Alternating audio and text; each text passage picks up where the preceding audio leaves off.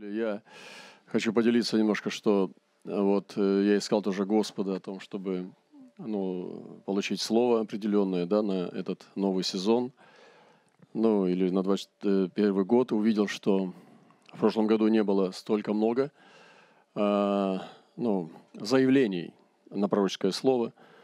Сегодня ну, весь интернет уже на, на русском языке кишит пророческим словом на 21 год. Ну, я сегодня провел буквально вот, ну, долгое время перед собранием, между первым и вторым собранием.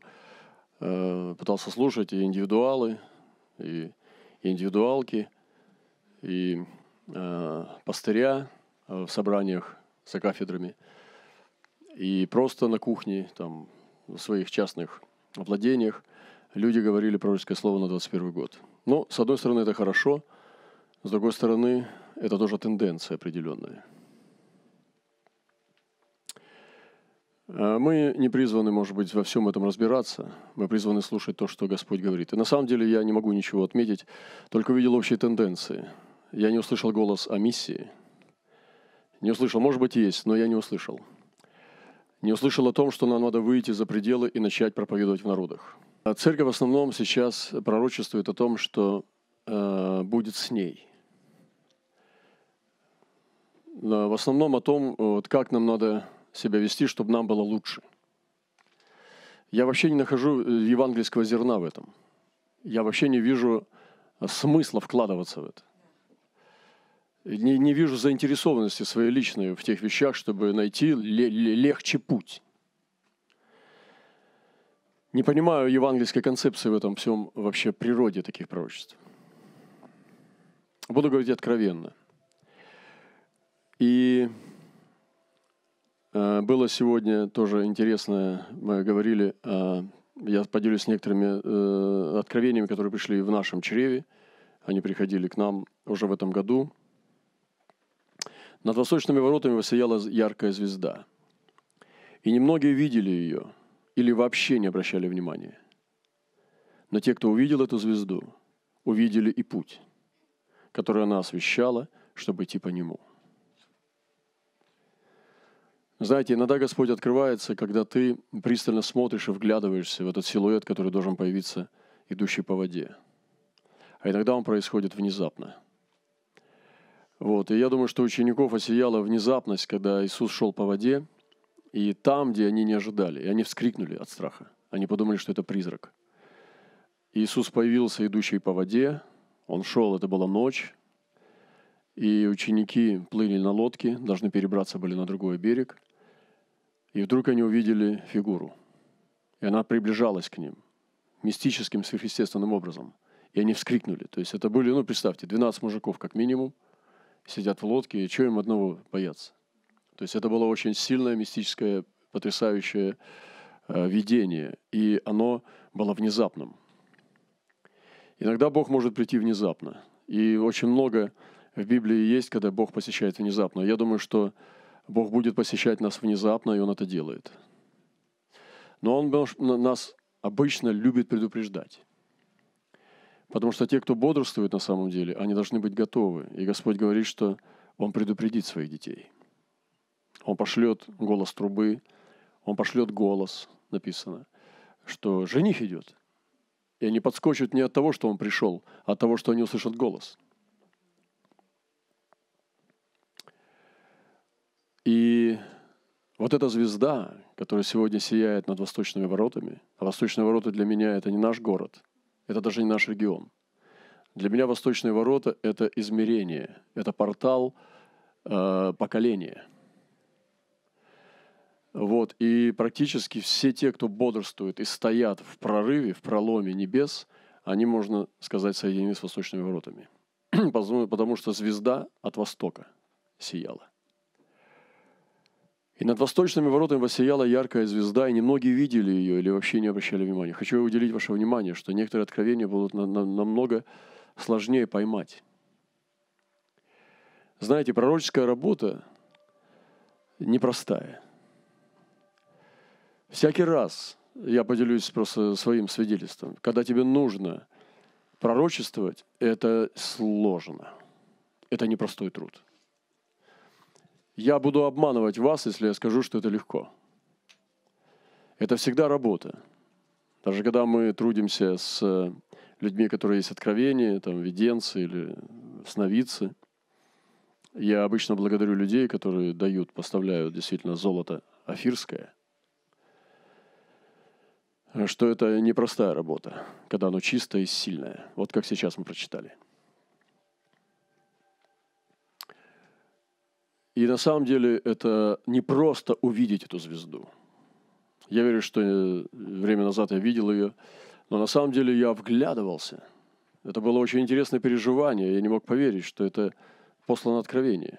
И это было внезапно для меня, потому что это было очень странно именно в то время, в тот момент увидеть эту звезду.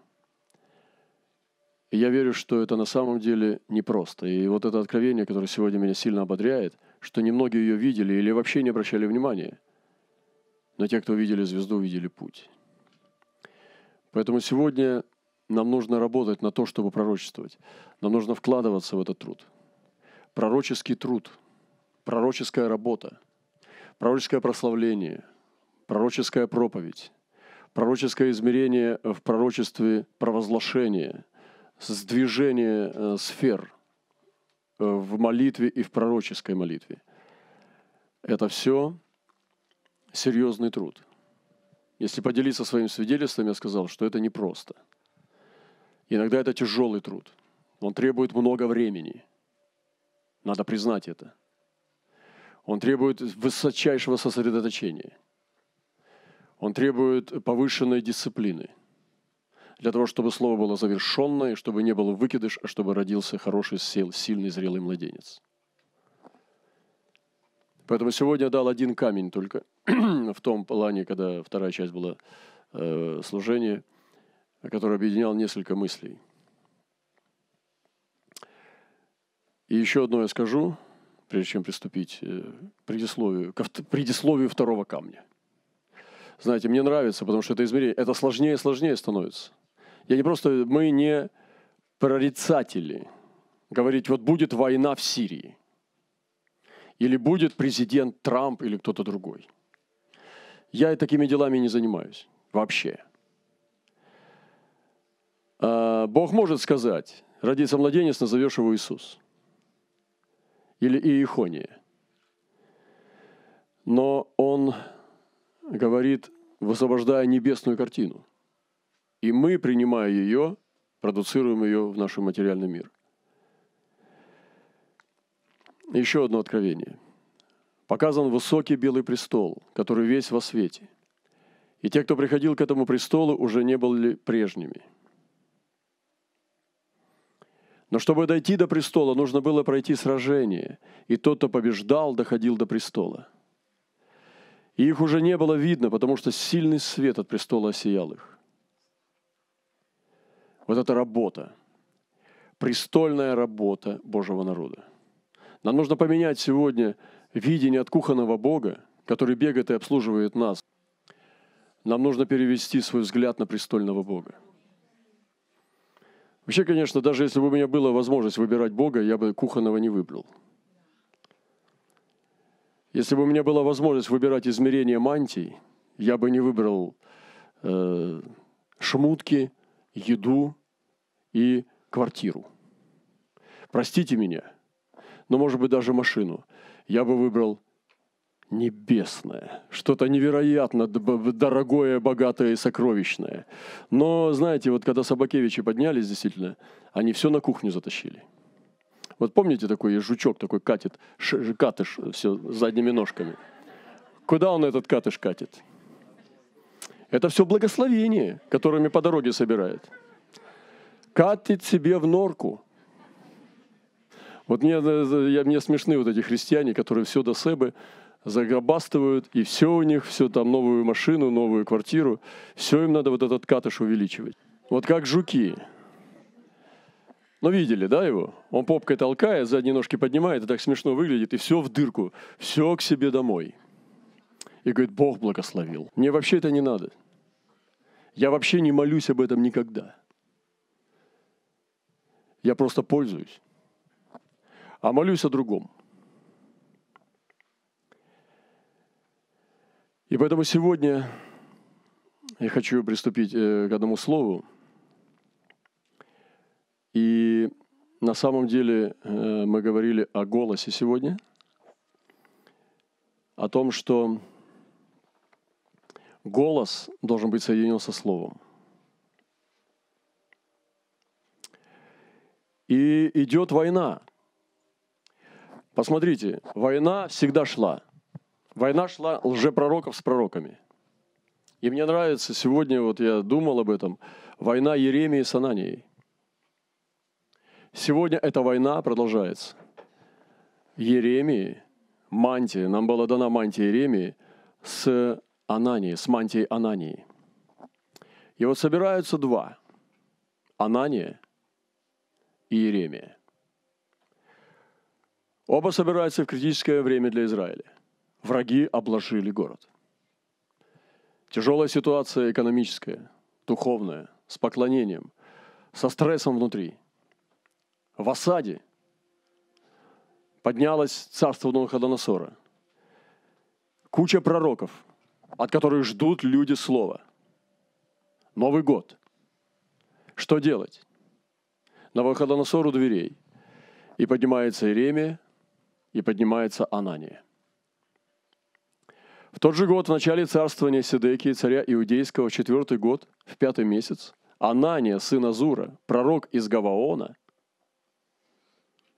пророк из Гаваона, говорил мне в доме Господнем пред глазами священников и всего народа и сказал, так говорит Господь Саваоф, Бог Израилев, сокрушу ермо царя Вавилонского. Слышите? Коронавирус уйдет – сокрушу ермо царя Вавилонского. Через два года я возвращу на место сие все сосуды Дома Господня. Через неделю что-то произойдет, а через две недели еще больше что-то произойдет. После Пасхи конкретно что-то произойдет, а после Пятидесятницы вообще. Еще два года. Видите, они откидывают туда, чтобы, ну, забыли мы все. Я возвращу на место сие все сосуды. Вы смотрите, вот структуру лжепророчества. Прочитывайте ее. То есть начинается сразу «так говорит Господь». Сразу тебя за горло вот так. Потом сокрушу. Вау, отпустила, слава Богу, сокрушит. А потом через два года. Я таких сотни наслушался. Я даже забыл уже, когда через неделю, когда через две. И я возвращу на место сие все сосуды дома Господня. То есть я восстановлю, мы заполним наши дома молитвы. Мы заполним эти стадионы, о которых обещали. Которые Навуходоносор, царь Вавилонский, взял из его места и перенес их в Вавилон.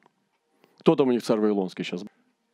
И Ихонию, сына Иакима, царя иудейского, и всех пленных иудеев, пришедших в Вавилон, я возвращу на место сие.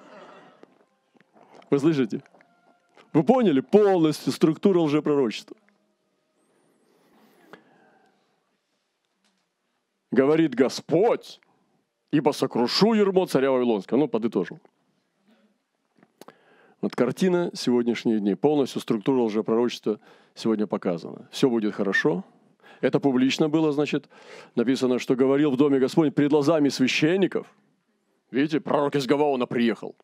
Такая, приезжает такая машина там или карета, выходит пророк из Гаваона, стоят священники всего народа в глазах. Так говорит Господь Саваоф, Бог Израилев. Сокрушу царь Вавилонска. Через два года возвращу. И Ихонию верну. Все будет хорошо, сокрушится Ермо, возвращение времени процветания, и удобный президент, и удобные власти вернутся для нас. Вы видите, нет? Очень интересно. Но я-то из слова вам читаю. Не придумал головой. И сказал Еремия пророк пророку Анании, перед глазами священника, перед глазами всего народа, стоящих в доме Господнем. Вот нам надо так научиться. Говорить ему и им, как я сейчас говорю и смеюсь над этим. Прямо говорить, что это ложь. Вы слышите?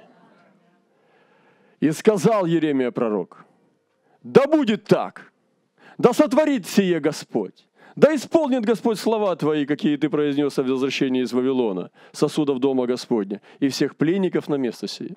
То есть желание пророка, как любого человека. Еремия добрый, на самом деле, парень. Он хороший человек. Он хочет, чтобы у всех было хорошо, и чтобы на кухне было мясо с маслом. Он говорит, да будет, только Господь говорит по-другому, дорогой. Желание пророка, как до любого доброго человека, верующего, это чтобы у всех было у нас процветание. Поэтому желаем вам всем процветания. Только выслушай слово сие, которое я скажу вслух тебе и вслух всего народа. Пророки, слушайте внимательно, которые издавна были прежде меня и прежде тебя, предсказывали многим землям, слушайте меня, и великим царством войну и бедствие и мор – и если какой пророк предсказывал мир, то только тогда он признавался, был за пророка, которого истинно послал Господь, когда сбывалось слово того пророка. Вы слышите? Изначало лжепророки пророчествовали хорошее будущее. Но здесь немножко глубже загадка. Тайна. Что когда прежде тебя и прежде меня пророки издавна предсказывали землям и великим царствам войну, бедствие и мор. И если какой пророк предсказывал мир, то и когда он сбывался, этот мир, только то этого пророка принимали за истинного, а за тех забывали. Про тех забывали, потому что они говорили худое – но мы с вами такие. Я такой. Потому что желаю всем вам, господа, процветания. Пусть у вас все будет мясо, масло, хорошая машина, самолет, вертолет, звонки на картах, полные кошельки, не выпадающие волосы, гачи, мучи, кручи. Пусть у вас все это будет. Но только Господь говорит другое. Вот в чем проблема. Поэтому я как-то к Еремии поближе. И сегодня пророки человекоугодники только тогда признаются за пророка, когда они провозглашают что-то хорошее, и оно сбывается, сразу это все помнят. Но когда что-то плохое, никому это не надо. Поэтому сегодня это парадокс пророческого служения, что никто не любит пророков, которые провозглашают суды. Тогда пророк Анания взял ермо своей Иеремии. Таких пророков любят только истинные верующие. Тогда пророк Анания взял ермо своей Иеремии. Смотрите, он пришел с, с, с ермом. Что это за такое? Что это за, за негатив такой? Что это за пророк с ермом? Это как вообще? Ермо деревянное одел на себя, которое одевают на скот, для того, чтобы пахать тащить, чтобы боронить. Одел на себе ермо и пришел, встал перед народом, перед священником, перед всеми. Еремия, вот это движение, вот это человек. И тогда пророк Анания взял ермо своей Еремии, ты представляешь, своими руками, коснулся. Когда Господь сказал Еремии, возложи ермо на себя. И Еремия не придумал себе носить ермо. Ему Господь сказал носить ермо. И он берет у него это ермо и сокрушает его об землю. И сказала Анания перед глазами всего народа сии слова. Так говорит Господь. Так сокрушу ермо Навуходоносора, царя Вавилонского, через два года, сняв его с всех народов. Я представляю, там какой свист, какое аллилуйя там стояло. Что там творилось? Хруст ерма в замедленной съемке. Но она не пересек черту. И он тронул то, что нельзя было трогать. Он оскорбил пророческую мантию. Он тронул святое, он тронул пророка. Что Иеремия делает? Вот мне вот нравится Иеремия. Он пошел своей дорогой. И пошел Еремия своей дорогой. Тук-тук-тук-тук-тук-тук. Пошел. Красота. Молча. Пророк идет своей дорогой. Не чужой дорогой он идет. Пророк ходит своей дорогой. И он в меньшинстве. Никогда истинные пророки не бывали в большинстве. Никогда Бог не двигался с большинством. Бог всегда в меньшинстве, потому что иначе мы бы уже были в тысячелетнем царстве. Иначе бы Иисуса не распяли. Помните, что демократия не относится к Царству Божьему. В демократии чем больше голосов, тем правдивее. Но в Царстве Божьем не так. И пророк идет своей дорогой в меньшинстве, и мы с ним рядом телепаем. Хотя бы поймать один глиняной помидор в затылок, который предназначался Иеремии. Ох, какая была бы сладость. И было слово Господне к Иеремии после того, как пророк Анания сокрушил ермо своей пророка Иеремии. Слушайте, Бог так это не оставит. Бог проговорит на эту тему. И он говорит ему, иди и скажи Анании, так говорит Господь. Ты сокрушил ермо деревянное и сделаешь вместо него ермо железное. Ибо так говорит Господь Саваоф, Бог Израилев. Железное ермо возложу на вы всех этих народов, чтобы они работали на Навуходоносору, царю Вавилонскому, и они будут служить ему, и даже зверей полевых я отдал ему. Так говорит Господь. То, что сейчас они делают и поют мирскому духу, не понимая апокалиптических событий, что происходит сейчас, бравадничают на тему, что мы крутые и сильные, на тему позитива, что все равно у нас будет все хорошо, не понимая истинных движений Божьих, что Господь очищает свою церковь, он очищает ее от блудницы. Ему нужна невеста, а не блудница. Кто хотел бы из вас жениться на блуднице? Я не говорю сегодня о прошлом, я говорю о настоящем. Никто. Иисус хочет чистую невесту, верную. И вот это железное ермо, сегодня Он возлагает на церковь и на народы, чтобы они работали в Навуходоносору а святых своих отделяет. И сказал пророк Иеремия пророку Анании, послушай Анании, теперь персональное, время персонального пророчества. Господь тебя не посылал, и ты обнадеживаешь народ сей ложно. Посему так говорит Господь, вот я сброшу тебя с лица земли в этом же году, не через два года, в этом же году ты умрешь.